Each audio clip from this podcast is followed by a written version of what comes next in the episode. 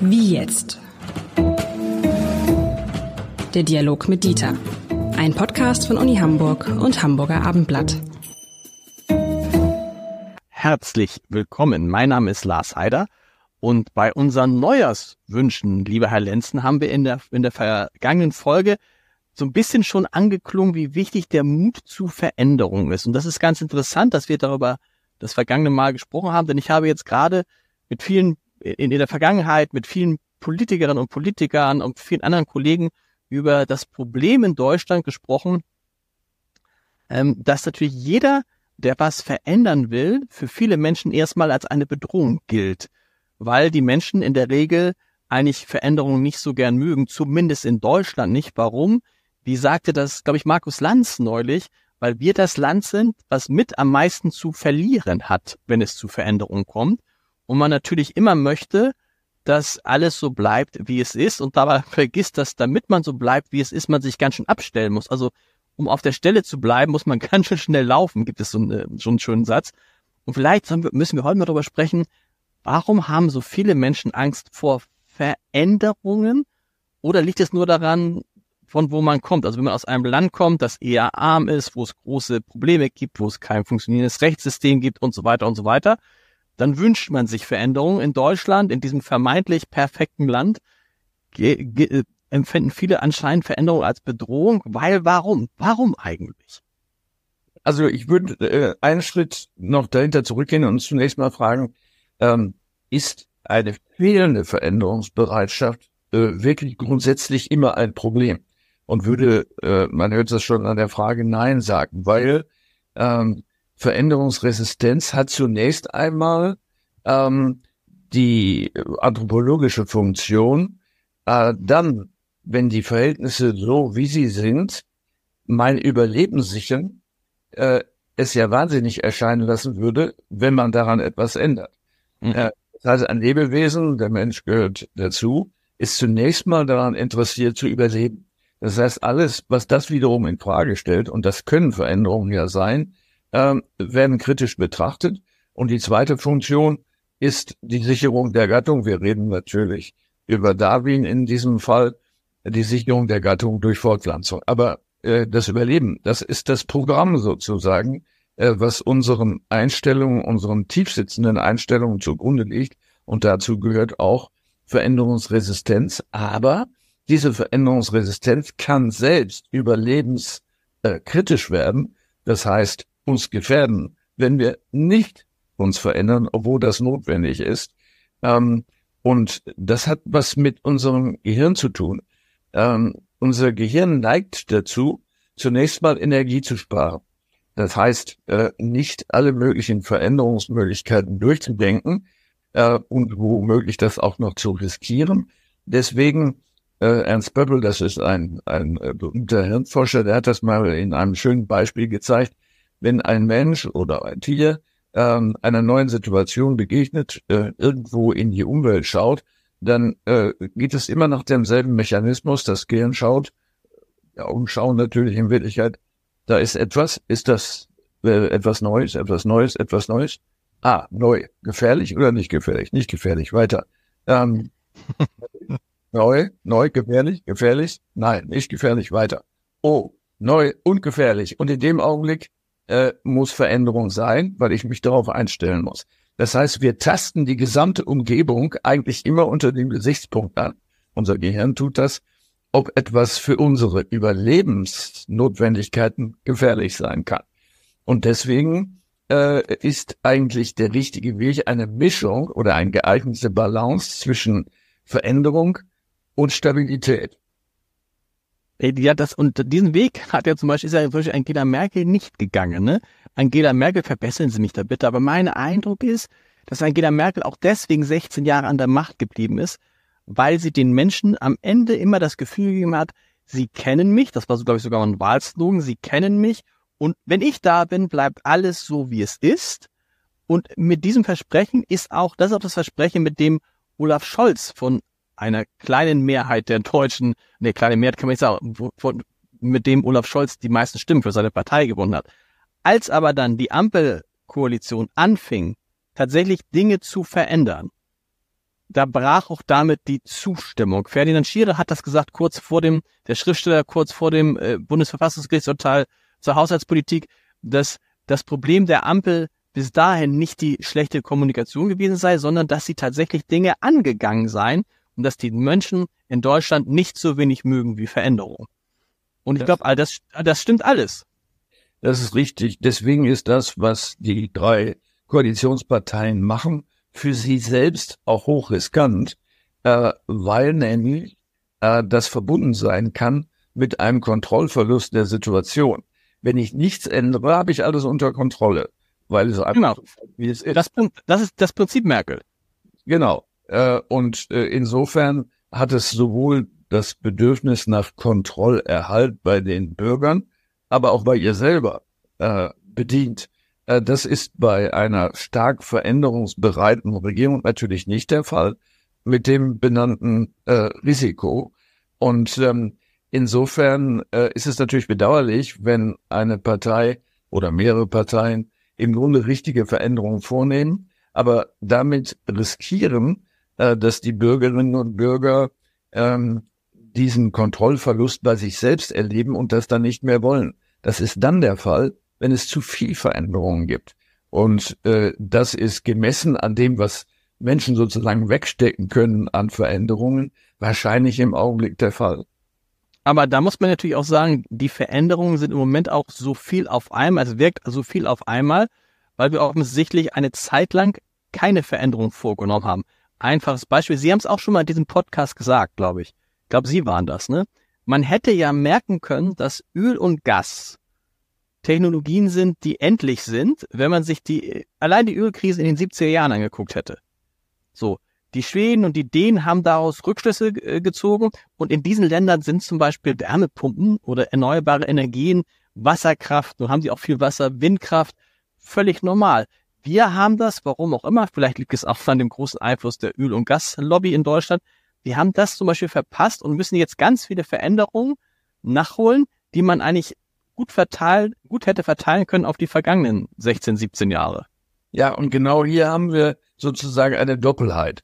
Ähm, Veränderungsresistenz besteht dann, wenn es so aussieht, als ob alles gut ist und bleibt. Das war aber nicht so. Diese Annahme war falsch. Aber der Umstand des Klimawandels war für die Menschen ja sehr lange nicht sichtbar, nicht selbst erfahrbar sondern er stand in äh, wissenschaftlichen Büchern, äh, er wurde in Feuilletons darüber berichtet, es gibt dann immer Bilder von dürren äh, Landschaften und so weiter. Aber die Menschen haben das Gefühl, dass sie das selber gar nicht betrifft, weil sie es selbst nicht erfahren können. Ähm, erst dann, wenn die Änderung selbst erfahren wird, dann wächst die Veränderungsbereitschaft. Äh, aber es muss dann der einzelne Person schon sehr nahe kommen, äh, damit sie überhaupt veränderungsbereit ist. Wir können das an einem ganz anderen Beispiel zeigen, nämlich die Frage äh, der Veränderung von Partnerschaft. Wann sind Menschen bereit und in der Lage, ihren Partner zu wechseln oder ihre Partnerin zu wechseln? Dann nämlich, wenn das Beziehungsverhältnis, so wie es existiert, ähm, äh, mit einer mit der Befürchtung äh, einer für sie unangenehmen Veränderung verbunden ist. Ähm, also Untreue gehört natürlich dazu, ähm, aber auch viele andere Dinge. Äh, die Menschen äh, ändern sich oder in einer Beziehung verändert sich die eine Person, die andere verändert sich aber nicht mit. Und insofern entsteht sozusagen eine Art Diremption, eine, eine Trennung zwischen den Personen, ein, ein Widerspruch vielleicht sogar, äh, der dann äh, enden kann äh, darin, dass ein Partner den anderen verlässt, äh, etwas ähm, äh, halb ernst gesagt, äh, muss man daraus die Konsequenz ziehen, das rechtzeitig zu tun, damit die Situation gar nicht erst entsteht. Aber das ist, wie gesagt, halb ernst gemeint. Also mit anderen Worten, es gibt Beden Bedingungen für Veränderungsbereitschaft, Leidensdruck äh, gehört dazu, oder eine Belohnungserwartung, äh, dass mein Leben besser wird, wenn ich mhm. etwas ändere, wenn ich mich daran beteilige. Okay, stopp. Und da, und da jetzt große Frage da kurz ein, einhaken. Kommt daher diese Veränderungsresistenz der Deutschen, weil die sagen, ah, viel besser kann mein Leben vielleicht gar nicht mehr werden. Die Wahrscheinlichkeit, dass es schlechter wird, Also, ne, in, in Stichwort, es wird immer wärmer in Deutschland. Also, ähm, ich soll nicht mehr so viel in Urlaub fliegen. Ich muss irgendwie maßvoller äh, aufpassen mit allem dem, was ich tue. Ich habe vielleicht nicht mehr so eine hohe Rente und, und, und. Das, daher die Angst der Veränderung, für die Veränderung groß, weil man immer denkt, ups, für uns bedeutet das was Schlechteres. Zumindest in dem alten Denken im Sinne von großer Wohlstand, ich kann tun, was ich will. Das ist richtig. Ähm, es ist für den Menschen eine Überforderung, ähm, die Abwesenheit von Klimawandel als Belohnung wahrzunehmen. Mhm. Das liegt viel zu weit weg, möglicherweise über den eigenen Lebensrand hinaus ähm, und wird auch vielleicht gar nicht als Belohnung wahrgenommen, weil es einen selber nicht zu treffen scheint. Und das gilt für viele andere Bedrohungen in gleicher Weise. Auch Verhaltensweisen, was äh, ungesundes Leben angeht, beispielsweise äh, Tablettenkonsum in Übermaßen, Alkohol, was immer sie wollen.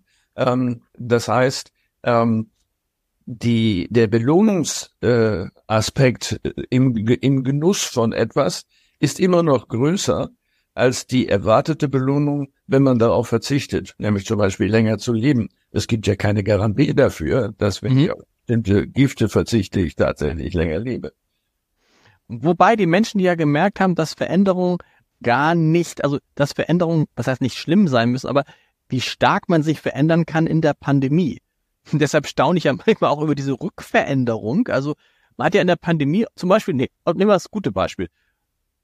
Was viele Menschen nicht für möglich gehalten haben, ist, dass es gut sein kann und effektiv sein kann, von zu Hause zu arbeiten. Viele Firmen nicht. Das haben wir doch gelernt. Das heißt, wenn wir dann, wie Sie gesagt haben, zu Veränderungen gezwungen werden, dann zeigt da auch die Pandemie, dass es da einige Veränderungen, wir hätten die Pandemie nicht falsch verstehen, ne? Äh, hätten wir nicht gebraucht. Aber sie zeigt doch auch, wie anpassungsfähig der Mensch ist und dass es auch unter schwierigsten Bedingungen, dass man da noch ganz gut leben kann, wenn man sich anpasst und dass, dass es funktioniert, will ich damit sagen. Also insofern, da könnte man ja auch wieder eine Zuversicht äh, rausholen und sagen, ah, guck mal, Veränderungen sind gar nicht per se was Schlechtes, sondern Veränderungen können mein Leben auch tatsächlich zum Positiven verändern.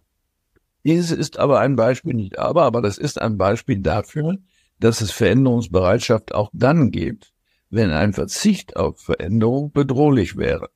Äh, das heißt, wenn ich richtig. gelebt hätte ähm, und Party gemacht hätte, einige haben das ja für richtig gehalten, ähm, dann äh, hätte ich das Risiko zu erkranken, möglicherweise zu sterben, erhöht. Da ich das nicht wollte, zumindest auf dem damaligen Wissensstand nicht, ähm, verzichte ich auf Dinge oder verändere meine Kommunikationsgewohnheiten. Und es geht plötzlich, was einen ja auch optimistisch stimmen kann, wie einfach das ist, wenn die Bedrohung da ist, äh, weiterzuleben äh, und anders zu leben. Das haben viele unserer Vorfahren, unsere Eltern und Großeltern eben durch die Kriege erleben müssen, äh, was weiß Gott äh, keine Begründung dafür sein kann, äh, gelassen gegenüber zu sein.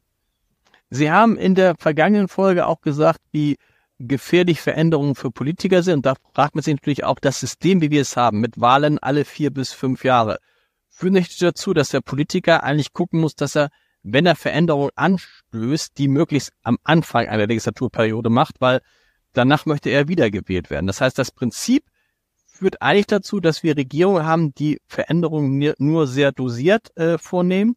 Und wenn sie das nicht tun, enden sie im Zweifel so wie Gerhard Schröder, der eine gigantische Veränderung mit der Agenda 2010 auf den Weg gebracht hat.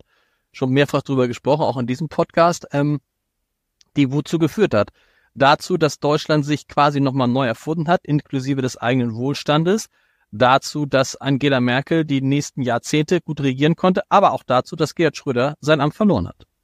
Das ist richtig. Wenn man es jetzt gesellschaftlich betrachtet und davon ausgeht, ähm, dass die Veränderungen ökonomischer Art äh, der Gesellschaft genutzt haben, dann könnte man ja auch sagen, es war richtig, so genau. Änderungsbereitschaft zu zeigen äh, auch wenn es ihn selbst sein Amt gekostet hat. Auf der anderen Seite wissen wir ja auch, dass er nun nicht gerade zu den Verlierern gehört. Nee, aber trotzdem, es ist natürlich so ein bisschen, in, im ersten Moment war er der Verlierer und ich weiß es, ich finde, die Lage hat sich nochmal bei der Ampelregierung durch das Haushalts, äh, äh, durch die, durch das Bundesverfassungsgerichtsurteil zur Haushaltspolitik geändert. Aber all die Dinge, die die Ampelregierung jetzt anschiebt, können Sachen sein, von denen man in zehn Jahren sagt, gut, dass wir das damals gemacht haben. Nur dann wird die Ampelregierung davon nichts mehr haben, weil die Wahrscheinlichkeit jetzt schon groß ist, dass sie selbst in der nächsten Legislaturperiode gar nicht mehr regiert. Gut, aber der Sinn von politischem Handeln ist ja nicht eher, dass die Politiker, die politisch handeln, Spaß dabei haben äh, und sich darüber freuen können, dass die Ergebnisse äh, dementsprechend, was sie ähm, erwartet haben. Ähm, wir müssen, glaube ich, noch einen Moment äh, uns Gedanken darüber machen, ähm, ob es persönliche Unterschiede der Veränderungsbereitschaft gibt. Mhm. Und ich glaube, einen Gesichtspunkt dürfen wir nicht außer Acht lassen, das ist das Lebensalter.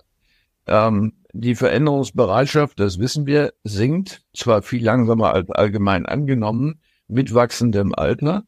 Und es ist auch leicht erklärlich, weil die Erfahrung von Stabilität ja eigentlich eine positive ist für die Menschen, die, sagen wir, 70 plus sind.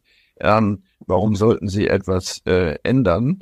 Ähm, zumal wenn es zu abstrakt ist. Aber es gehören auch noch andere Aspekte dazu. Aber das ist, aber das ist, bevor Sie dazu kommen, das ist interessant. Das ist der Grund, warum ich meinen Eltern, die jetzt so ungefähr nicht weit weg von mir wohnen, aber gesagt habe, kommt doch in, kommt, zieht doch dahin, wo ich wohne. Also das wäre jetzt eine Veränderung von 35 Kilometern. Und die aber sagen, nee, einen alten Baum verpflanzt man nicht. So. Die wohnen seit 62 Jahren an derselben Stelle. Ja, äh, wenn wir das jetzt abstrahieren von diesem äh, Sprichwort, was wir ja alle kennen, mhm. dann heißt das ja übersetzt, ähm, sich zu verändern in diesem Maße kann bedrohlich für mein Überleben sein. Mhm, genau.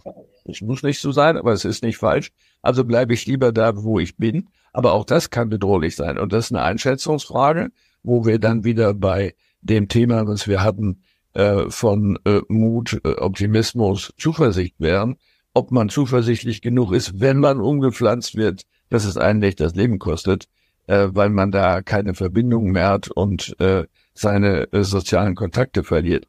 Aber es kommen natürlich auch noch andere hinzu, andere Dinge hinzu.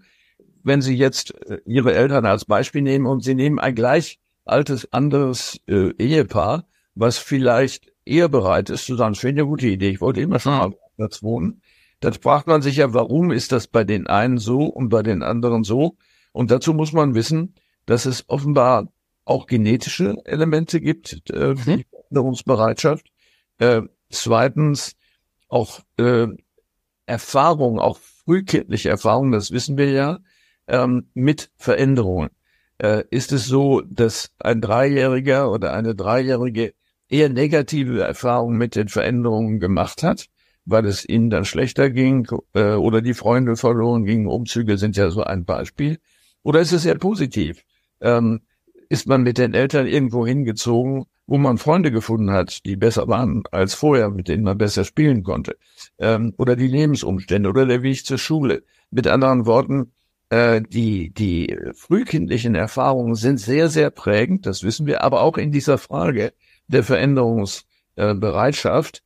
Ähm, Deswegen müssen wir uns ja auch so große Sorgen machen um die Kinder, die jetzt äh, in Israel Zeugen oder äh, der Opfer, aber überlebende Opfer äh, des äh, Attentats äh, oder der Attentate der Hamas auf ähm, israelische Bürger waren, weil das ist jetzt in den Köpfen, man könnte geradezu sagen, in den Herzen dieser kleinen Kinder drin. Das prägt sie äh, und wird zu irgendeinem Zeitpunkt nach oben brechen. Lieber Herr Lenz, das war wieder sehr spannend. Ähm, wir gehen mal veränderungsbereit, mutig und resilient in die nächsten Wochen und Monate. Bis zum nächsten Mal. Bis zum nächsten Mal.